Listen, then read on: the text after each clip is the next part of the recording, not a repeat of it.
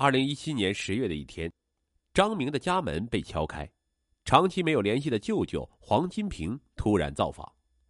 舅舅说他不小心犯下命案，想来躲一躲。张明最终留下舅舅了吗？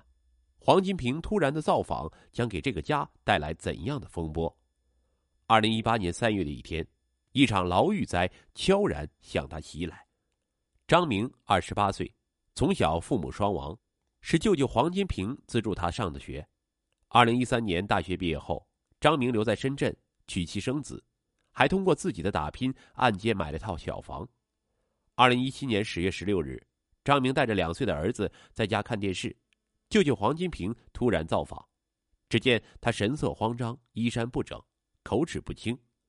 在张明的再三追问下，黄金平一屁股坐在沙发上，双手抱头说：“我，杀人了。”时年四十一岁的黄金平经营一家快餐店，妻子罗一飞因为身体不好，常去街道卫生站打针。医生玛丽是他的老熟人。有一次，罗一飞对玛丽抱怨说自己男人不解风情，待她不好。玛丽半真半假的说：“你真觉得憋屈，我就给你介绍别的男人。”这事儿在后来的一次夫妻吵架时被罗一飞说了出来。黄金平从此对医生玛丽怀恨在心。二零一七年十月十一日，黄金平和罗一飞又发生了争吵。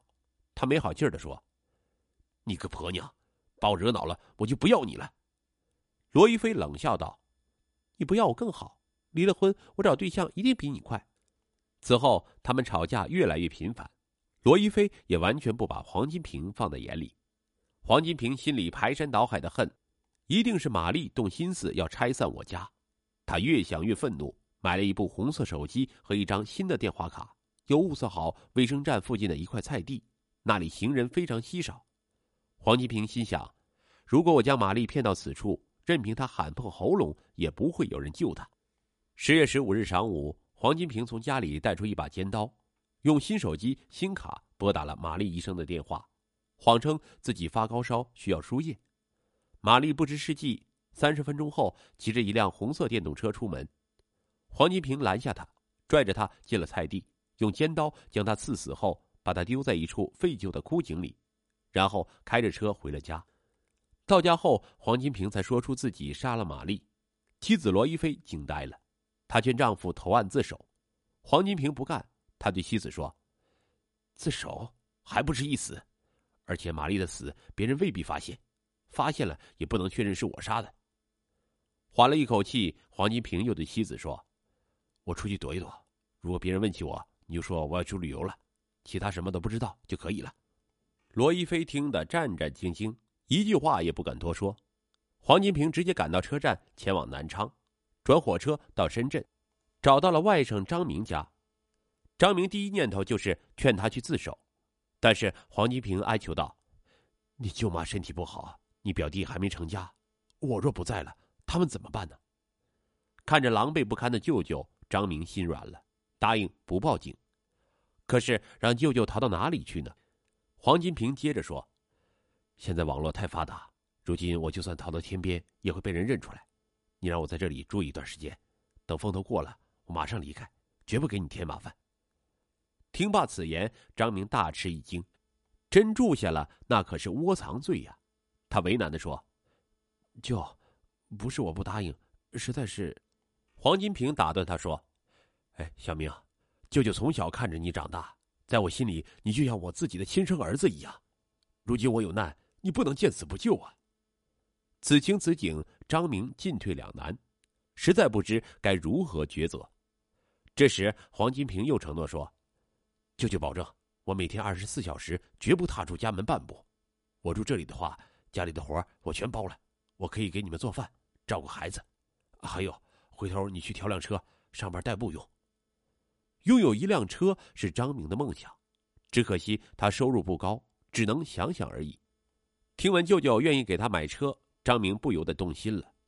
经过一番考虑，张明答应让黄金平住家里，同时约法三章：第一，绝不能让张明妻子姚银祥知道内情；第二，不能超过三个月，时间一到立刻离开；第三，在张明家期间，黄金平不能与外界联系，更不能带人回来；第四，力所能及帮忙做一些家务。其中第四条也是张明答应黄金平的一个原因。原来儿子出生后，张明的妻子就辞职在家照看孩子。张明上班早出晚归，偶尔还要出差。姚云祥独自照顾孩子，还要做家务，非常辛苦。张明知道开饭店的舅舅有一手好厨艺，他若留下，妻子就可以歇口气儿了。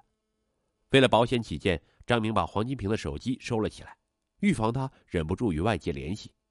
两人在姚云祥面前统一口径，说黄金平在老家失手将邻居打成重伤，对方扬言要取他性命。无奈之下，黄金平才来躲一段时间。对此，姚云祥深信不疑，还主动把家里的书房收拾出来作为黄金平的房间。就这样，张明收留了逃犯舅舅黄金平。第二天清早，当张明起床时，发现厨房亮着灯，原来黄金平已经把早餐做好了。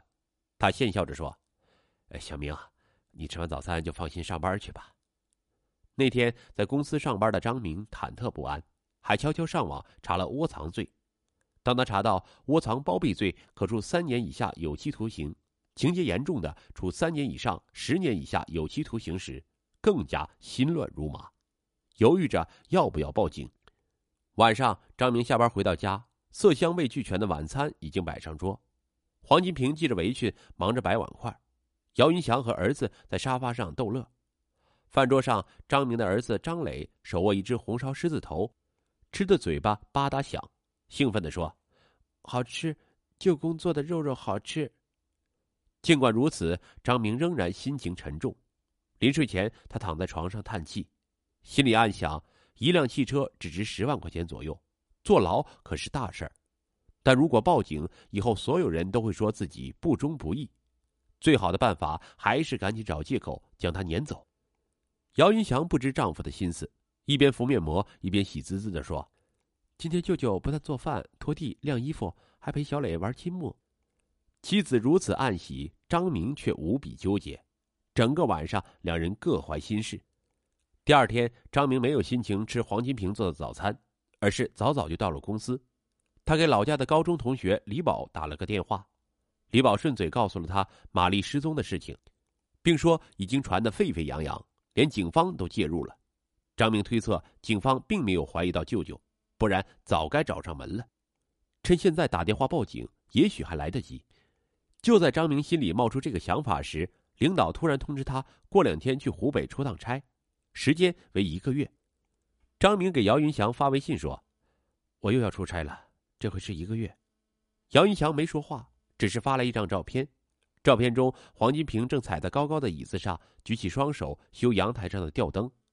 那只吊灯已经坏了半年。姚云祥反映说，晚上晾衣服光线不够，但张明总是忙，所以一直耽搁着。妻子发照片的意思，张明很明白，他想让舅舅留在家里分担家务。十一月十九日凌晨三点多，张明起床上厕所。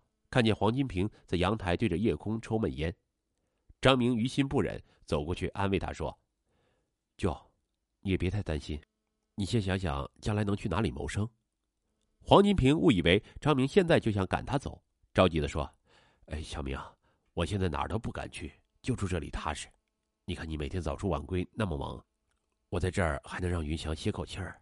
等风声过去，我尽早陪你去选车。”张明赶紧打断他的话。舅，瞧你说哪儿去了？我后天要去出差，一个月后才能回来。你在家里好好待着，万不可出去露面啊！黄金平连连点头。十一月二十一日，张明出差了，黄金平开始了每天周而复始的保姆生涯。早晨七点起床做早餐，然后晾衣服陪孩子玩。十一点开始准备午餐，吃完午餐开始收拾碗筷、收拾家、搞卫生。傍晚又开始准备晚餐。